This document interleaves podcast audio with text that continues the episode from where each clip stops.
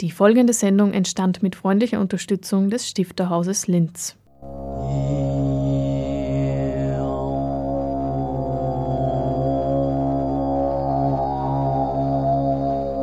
Literatur im Radio.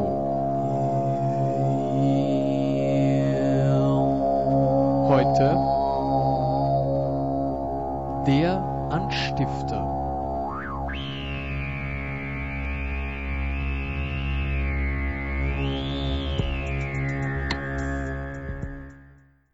8. März ist Internationaler Frauentag. Am 7. März findet dazu ein Abend im Stifterhaus statt, in dem das Buch Ingeborg Bachmann Hans Magnus Enzensberger Schreib alles, was wahr ist auf der Briefwechsel vorgestellt wird.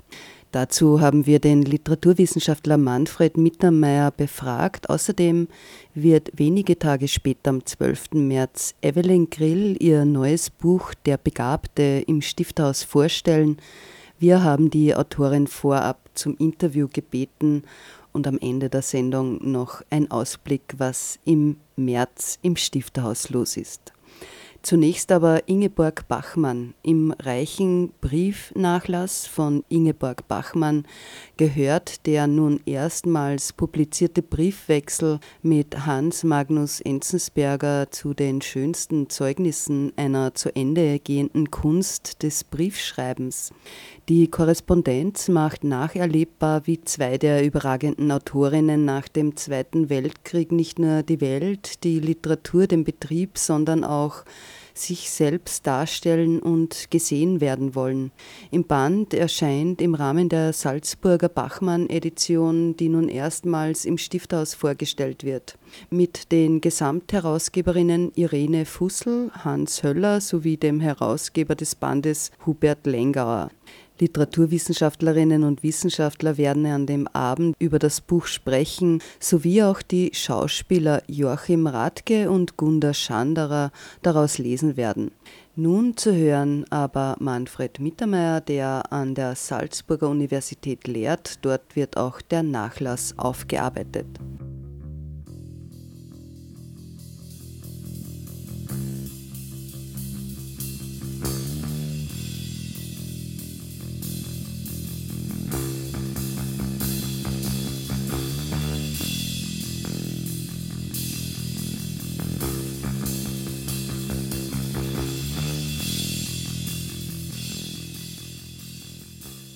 Ende 2012 wurden ja Kopien des Nachlasses von Ingeborg Bachmanns Literatur dem Literaturarchiv Salzburg zur Verfügung gestellt für die Forschung. Es gibt eine sogenannte Ingeborg Bachmann Forschungsstelle und der Plan ist jetzt 30 Bände zu konzipieren und nun wird der Band 3 erscheinen.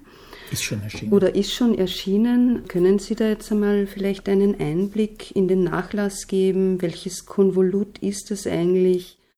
Der literarische Nachlass Ingeborg Bachmanns ist von den Erben schon vor einiger Zeit der Österreichischen Nationalbibliothek geschenkt worden. Mittlerweile liegt er im Literaturarchiv der Nationalbibliothek und ist dort für die Forschung auch zugänglich. Abgesehen von jenem Teil, der nach wie vor gesperrt ist, das sind vor allem persönliche Texte, ein Großteil des Briefwechsels. Sein Kernstück, wenn man so will, und das, worauf natürlich die Öffentlichkeit auch besonders wartet, ist der Briefwechsel mit Max Frisch. Aber der literarische Nachlass ist im Wesentlichen publiziert. Das heißt, es sind natürlich viele Textseiten, die Bachmann nicht zu ihren Lebzeiten zu einem Werk gerundet hat und als Buch herausgegeben hat. Ganz besonders trifft das etwa zu auf den sogenannten Todesartenzyklus, also eine Reihe von Romanen, die sie geplant hat, um darzustellen, wie in einer patriarchalischen Gesellschaft von Männern gegenüber Frauen Verbrechen ausgeübt werden, die an der Oberfläche gar nicht so aussehen, aber sehr effizient Leben zerstören und deswegen auch als Todesarten bezeichnet werden können. Der einzige Band, der damals noch erschienen ist, ist der Roman Malina und der gehört ja auch zu den wichtigsten Publikationen Bachmanns. Und diese literarische Hinterlassenschaft muss natürlich sorgsam ediert werden. Bachmann hat vor allem in der letzten Zeit ihres Lebens aufgrund von Krankheit, von Tablettensucht, von Alkoholabhängigkeit Texte geschrieben, die sie nicht korrigiert hat, die ganz schwer zu lesen sind, weil sie ausschauen, wie wenn jemand in einer Art Fuhrrohr in die Maschine getippt hat, keinerlei Korrekturen vornimmt und damit aber auch manche fast unverständliche Formulierungen entstehen lässt. In einer großartigen Arbeit wurden zum Beispiel die Todesarten bereits einmal publiziert, aber unsere Herausgeber, das ist auf der einen Seite Hans Höller, der viele Jahre lang zu Ingeborg Bachmann geforscht hat, Professor an der Universität Salzburg war und sozusagen den Ankerpunkt dieses Projekts im Literaturarchiv bildet. Bachmann hat ja wenig Salzburg-Bezug, aber es gibt in Salzburg einen ganz starken Bachmann-Schwerpunkt. Und Irene Fussel, die als wissenschaftliche Mitarbeiterin am Literaturarchiv arbeitet, die hatten den Eindruck, dass es sich lohnen würde, auch diese Textteile noch einmal zu publizieren, manchmal andere Lesarten vorzuschlagen, auch zur Diskussion zu stellen und vor allem das Ganze mit einem umfangreichen Kommentar zu versehen. Und dazu kommt dann natürlich der reiche Schatz der Briefe, ich sage es jetzt mal so, denn das ist natürlich sehr spannend, sich anzuschauen, wie sie mit unterschiedlichen Persönlichkeiten kommuniziert hat. Bachmann war zum Beispiel bekannt dafür, dass sie ihre Bekannten oder Freunde, Freundinnen möglichst voneinander getrennt hielt. Es gab das ironische Wort von der Sektionschefin, die also je nach Kommunikationspartner, je nach dem Menschen, mit dem sie zu tun hatte, sich jeweils ganz anders verhalten hat und zwischen diese einzelnen Freundschaftsstränge dann auch eine strenge Grenze eingezogen hat. Das kann man auch in den Briefwechseln studieren.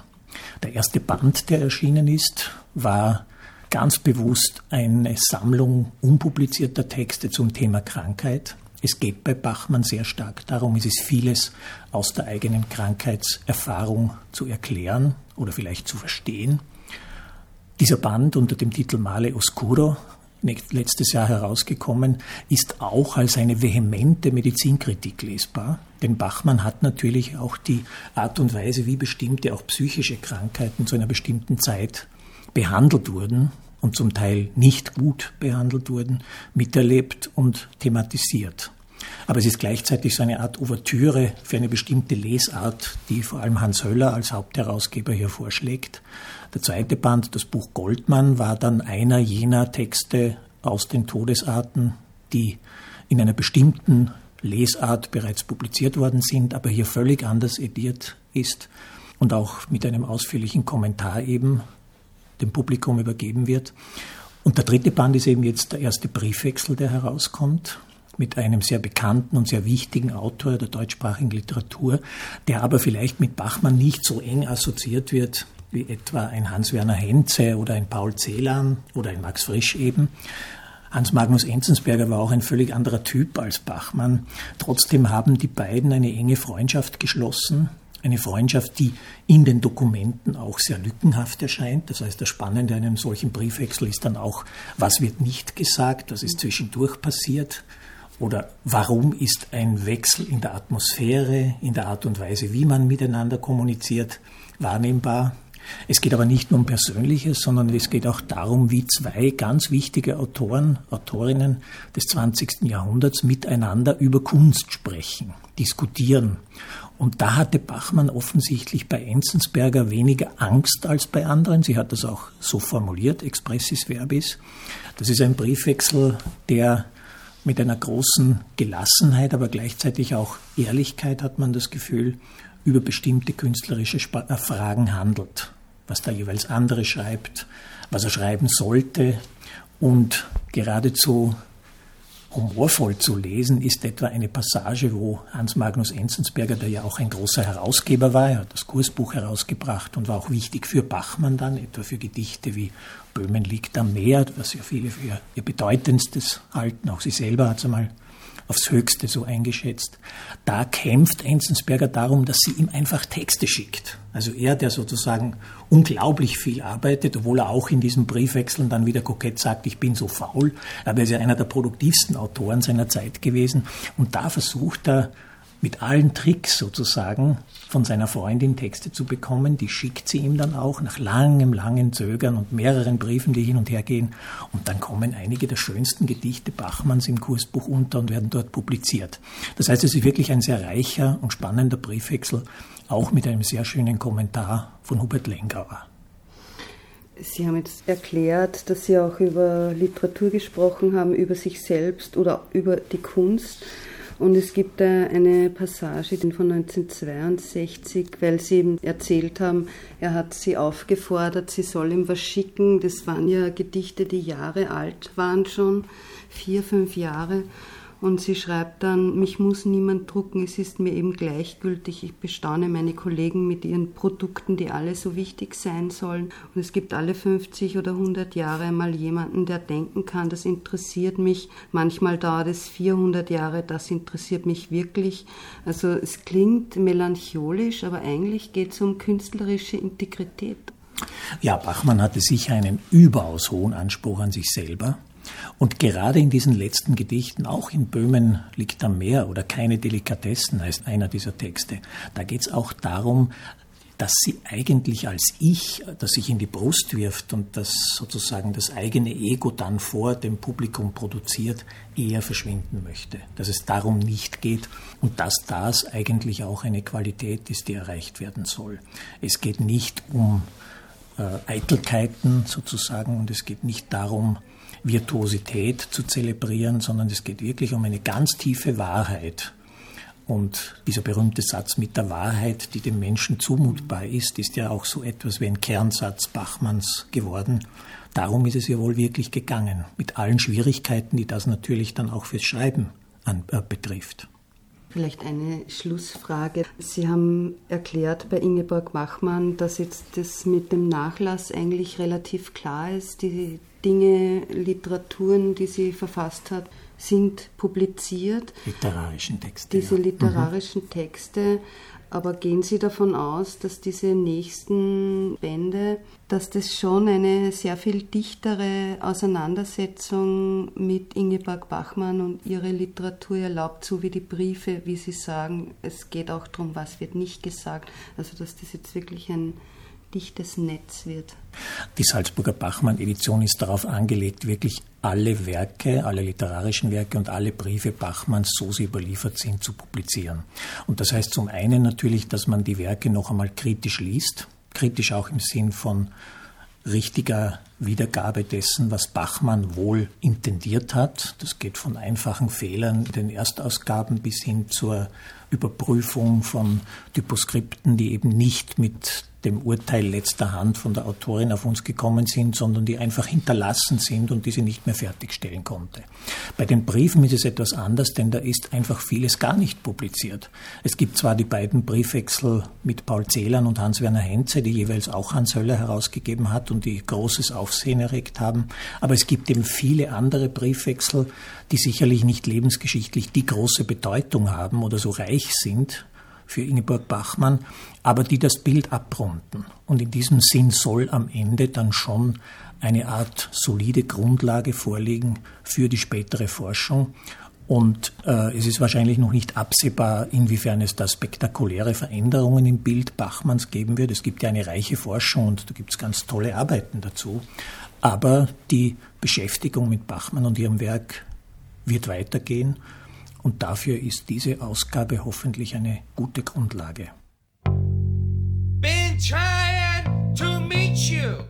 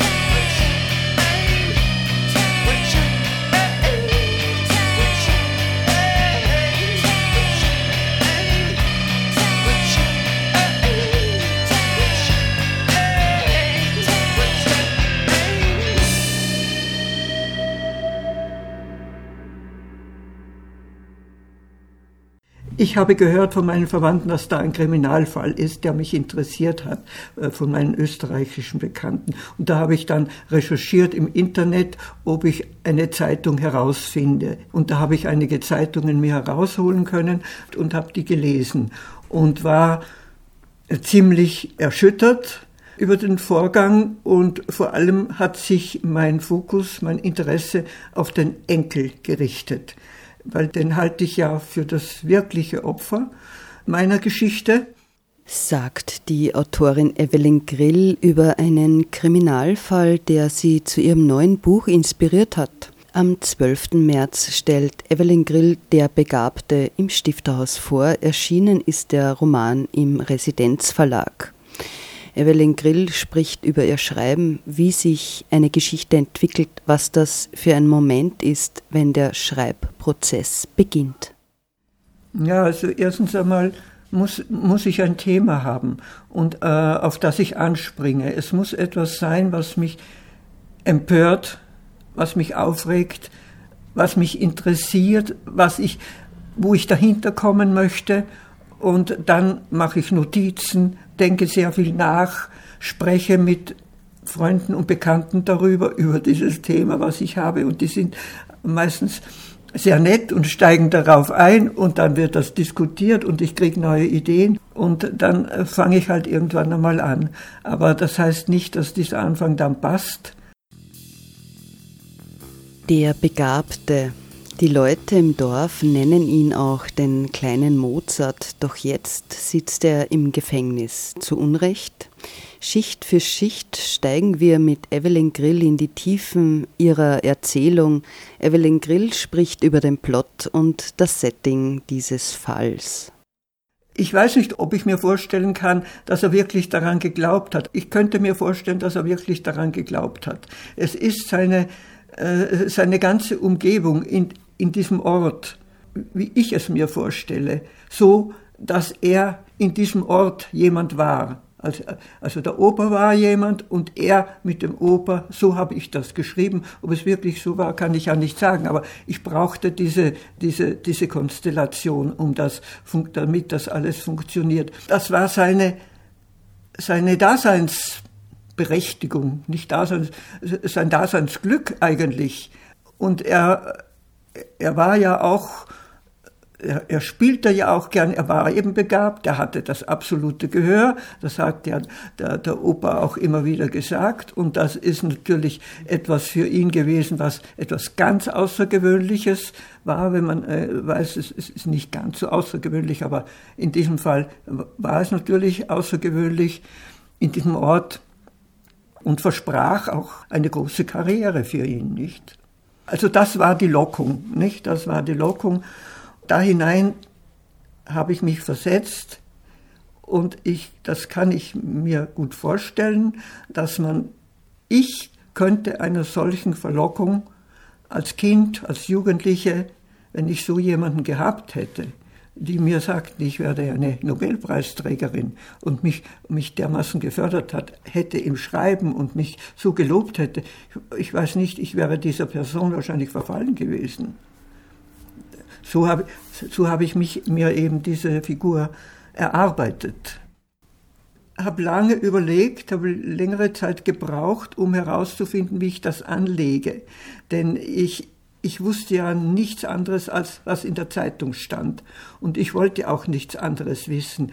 Ich habe deshalb auch, was die Familie anlangt, äh, hat sich jetzt herausgestellt, die Familienkonstellation ist eine ganz andere, als ich mir ausgedacht habe. Aber ich brauchte, ich, ich, ich, ich machte mir dann die anderen Figuren so, wie ich sie brauchte. Und, und so erzeugte ich um, diesen, um, dieses, um diesen jungen Mann, eine Einsamkeit und ein zurückgeworfen werden auf den Opa, der ihn offenbar verstand und der ihn unglaublich förderte. Das war ja auch in der, in der Wirklichkeit so. Und äh, so ist er dann, äh, habe ich mir gedacht, ich muss versuchen, in diesen jungen Mann, in, in sein Inneres hineinzusteigen. Wie könnte er gefühlt haben, wie könnte es dazu gekommen sein, dass er tatsächlich diesen Mord vollbringt. Es, äh, es ging um diese Begabung des jungen Mannes, die der Opa sehr gefördert hat. Das andere war natürlich, das, wie, wie es halt auf dem Dorf ist, also man musste gehorchen und es war stelle ich mir vor, also das habe ich so, so geschrieben, sehr katholisch. Also dieses, dieses äh, sehr katholische, dieses auch keusche, keusch bleibende, was natürlich zum, äh, zum Kontrast, zum ausschweifenden Leben oder zum, mm, ja, des Opers, äh, des Opers war. Aber so, so ein Milieu, das, das kenne ich ja auch. Ich bin ja auf dem Land mehr oder weniger aufgewachsen, das kenne ich ja schon ein bisschen.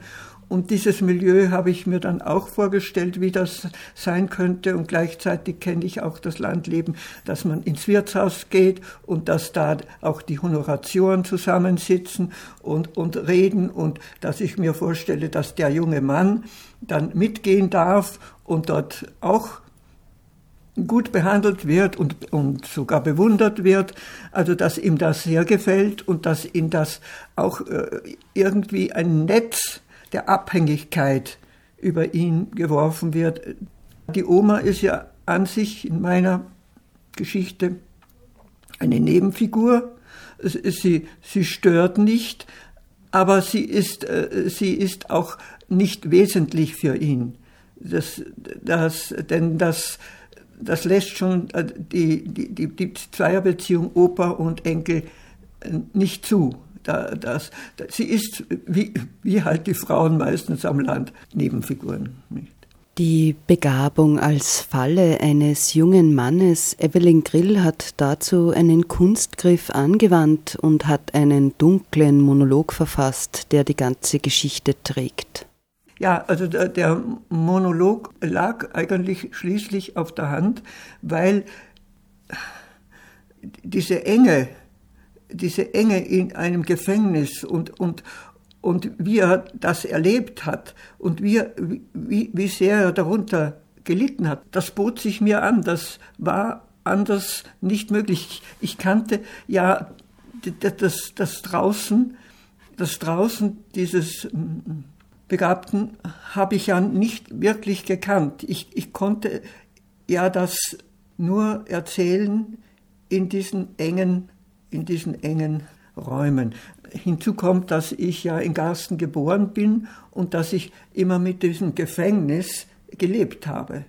Es, das Gefängnis hat ja auch meine Jugend ein bisschen, also diese Strafanstalt, meine Jugend geprägt. Ich, das war, man sah sie ja immer durch den Ort gehen, die Gefangenen, damals noch die Justiz mit, mit, mit ihren speziellen Jankern und so das war für mich als Kind etwas Normales. Ich war auch einmal drin im Gefängnis. Ich, es, es, haben auch äh, Mitschülerinnen im Gefängnis gewohnt, deren Eltern, deren Väter Justizwachebeamte waren. Und dann sah ich da drin, wie, wie, wie viel, wie viel Gitter und, und, und Schlüssel und, und, aber gleichzeitig habe ich auch die Fresken gesehen, die da oben noch waren. So wunderbare Fresken in dem vom Kloster noch, nicht? Also ich, ich habe keine Zellen gesehen. Aber ich habe sie mir dann so vorgestellt. Außerdem kriegt man ja im Internet auch zu sehen, wie so Einzelzellen aussehen können. Da habe ich natürlich recherchiert, wie wird das so. Und dann habe ich mir eben vorgestellt, dass er in einer Zelle sitzt und hoch oben ist dieses Fenster und dann wartet er halt immer auf den Aufseher, auf Justizwachebeamten. Und er wartet halt auf irgendeine Nachricht und er wartet auf einen Besuch. Und das Einzige, der ihn besucht, ist der Anwalt. Und das ist auch interessant, denn das ist mit Sicherheit nicht der Fall gewesen. Aber ich, ich, ich musste das so auch, es war mir einfach wichtig, um aus dem Innenleben dieses Jungen, wie ich es mir vorstelle, erzählen zu können. Evelyn Grill ist eine produktive Autorin. Einiges ist ja im Innsbrucker Heimann Verlag erschienen. Evelyn Grill lebte ja viele Jahre in Freiburg in Deutschland. Nun ist sie wieder zurück in Linz. Der Begabte ist nun im Wiener Residenzverlag erschienen. Ich war ja schon bei Residenz, nicht? Und äh, ich, die Zusammenarbeit ist sehr gut. Und natürlich kenne ich auch die Claudia Romeda schon äh, von dem Residenzverlag, wie er früher war. Und da er jetzt in Wien ist, hat er mir, war er mir näher gerückt als der Tiroler Verlag. Nicht? Ich, ich habe immer gerne Verlage eher in der Nähe, was natürlich beim Tiroler Verlag nicht so der Fall war. Und dann wusste ich, dass ich mit Residenz und mit den Frauen, die dort sind, die ich ja alle drei kenne, auch ganz gut auskomme. Und ich habe sie auch mal besucht in der Drachengasse, so ein kleines, find's, also, aber gemütliches Verlagsbüro. Und ich hatte auch die Empfindung, dass die, äh, so, auch wenn man es nicht ausspricht, spürte man das Interesse. Ein Abend im Stifterhaus mit Evelyn Grill und ihrem neuen Buch Der Begabte, das die Autorin gemeinsam mit der Literaturwissenschaftlerin Alexandra Milner vorstellen wird, am 12. März um 19.30 Uhr im Stifterhaus Linz. Und nun am Ende noch ein Hinweis auf einen weiteren Monolog Helmut Qualtingers Herr Karl. Der berühmt-berüchtigte Monolog wird beim Qualtinger Abend am 18. März im Stifterhaus das Thema sein. Franz Schuh, der Philosoph, wird gemeinsam mit Klaus Kastberger über den Furor, den der Monolog 1961 ausgelöst hat, sprechen. Vier Tage vorher aber am 14. März eine Erstpräsentation des neuen Romans von Reinhard Kaiser Müllecker im Stifterhaus. Nach Fremde Seele, dunkler Wald ist nun sein Buch mit dem Titel Die Enteignung im Fischer Verlag Berlin erschienen. Am 14. März wird Reinhard Kaiser Müllecker daraus lesen. Beginn ist 19.30 Uhr.